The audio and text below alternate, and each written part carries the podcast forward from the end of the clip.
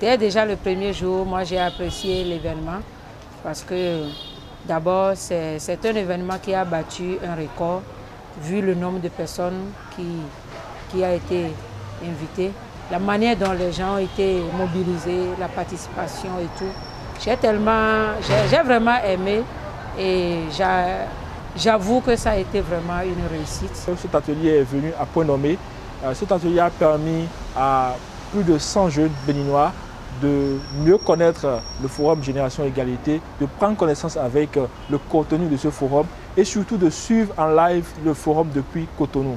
Connaissant un peu aujourd'hui la situation euh, euh, liée à la aux connectivités et autres, je pense que cet espace a été, est venu à point nommé. Ça a permis à tous ces jeunes qui, peut-être pour des raisons techniques, ne pourraient pas pu suivre le forum, de suivre le forum en live et surtout de faire des échanges, des discussions autour des différentes thématiques, différents sujets qui ont été débattus depuis Paris.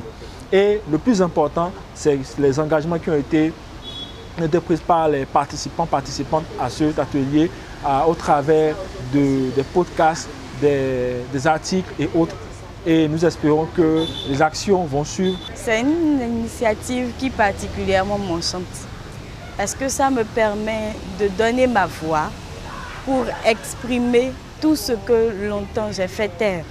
Et ça permet également à toutes mes sœurs, toutes les filles du Bénin, de participer à ce que tout s'améliore et que tout change sur le plan de l'égalité entre hommes et femmes. Déjà, on parle de, parité entre hommes et femmes et que on laisse la femme, on dit que la femme, elle va rester à la maison, elle va rien faire, elle va juste attendre son mari qu'il rentre, qu'il la nourrisse alors elle n'est pas autonome. Elle ne pourra rien faire par elle-même. Alors que si on la laisse faire ses choix, elle pourra même dépasser l'homme et maintenant aider à consolider les liens familiaux. Elle pourra aider pour le développement de son pays. Elle pourra aider à elle pourra participer à l'économie de son pays. Je souhaiterais également que les filles prennent le devant, qu'elles soient, qu'elles soient du moins des leaders et qu'elles participent aux prises de décision qui les concernent pour le développement de notre pays.